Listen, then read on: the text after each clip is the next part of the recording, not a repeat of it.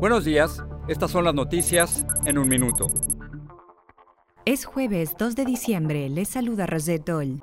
El presidente Biden anunciará hoy nuevas medidas frente a una nueva posible ola de COVID-19 tras detectar en Estados Unidos la presencia de la variante Omicron.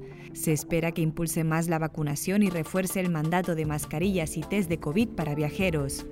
El acusado por el tiroteo en una escuela de Michigan, Ethan Cramley, fue acusado ayer del homicidio de cuatro personas, agresiones, delitos con armas y de terrorismo, un cargo poco usual.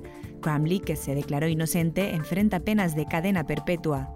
El actor Alec Baldwin afirmó que no apretó el gatillo de la pistola que mató a la directora de fotografía Halina Hutchins en el rodaje de la película Rust. Baldwin habló en ABC News en la primera entrevista que da desde el suceso y se transmitirá el jueves.